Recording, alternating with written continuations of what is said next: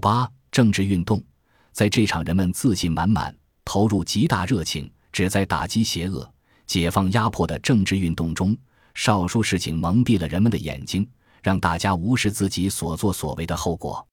关于黑人和白人在抵押贷款申请通过率上的偏差的统计研究，或许撬动了于二十世纪九十年代开始的住房运动。政客和媒体引领了这场运动之后，许多社区活动家积极加入，他们犹如食腐动物一般，高举着对歧视的声讨大旗，利用自己延迟政府批准银行并购或其他商业决策的特权，迫使支付给社会活动家大笔和解款项。而这成为被起诉的银行或其他机构唯一慎重的选择和出路。虽然是大肆呼吁对穷人和少数种族关注的地区，在为颠覆传统抵押贷款信贷标准推波助澜，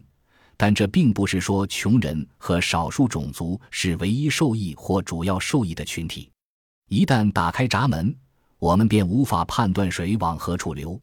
房产投机者，尤其是短单客们，发现新的。宽松的房屋抵押贷款规则无异于一座金矿，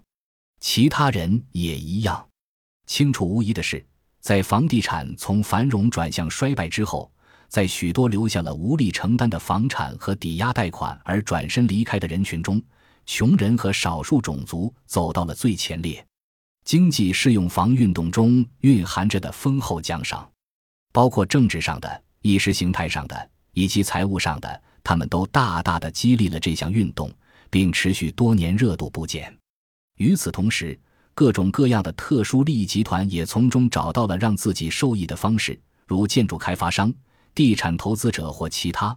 他们也因而成为支持通过各种方式取得，或者说似乎取得经济适用房下的毫无限度的房屋自由目标的呼声中的一份子。对此类政策或项目的呼声之响亮。以至于很容易地将经济学家以及其他人发出的警告声淹没。虽然后者对被如此得意洋洋地作为打造经济适用房以及消灭抵押信贷歧视运动的成果来炫耀的攀升的购房人数统计数据背后的高风险融资工具频频发出警告。总之，这是一场用自己的标准标榜自己的成功，直到停止时绝不可能停止的运动。房地产市场的崩塌也消散了一些支持运动的工具，例如创新性的融资工具以及宽松的信贷标准。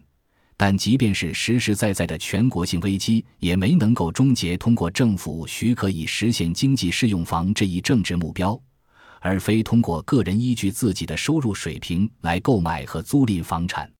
就像臭名昭著的公共住房项目没能动摇建造这些项目的基本理念一样，因此。哪怕经济适用房运动导致更大范围的灾难性后果，也仅仅会导致政府寻求其他的方式来继续推行类似的运动。同样不变的，仍然是令人质疑的理念以及对后果的同样无视。众议院民主党曾提议暂停放弃抵押品赎回权，又提议允许司法部门变动抵押贷款合同的条款。参议院共和党也曾提议向任何良好信用的贷款人提供由政府担保的百分之四固定利率的抵押贷款。所有这些来自两党的提议均有一个共同点，那就是严重的缺乏对于政府强制性限制在各个方面引发的后果的慎重考虑。对任何政党抱以期望，希望其绝大多数成员慎重考虑上述后果的任何人，都难免看到痛心失望的结局。理所当然的，两党中先有政客去质疑房地产市场中政客们的记录是否与其他市场中的记录一致。事实上，许多人正渴望着向接受政府激励计划或资金援助的行业扩展政治干预。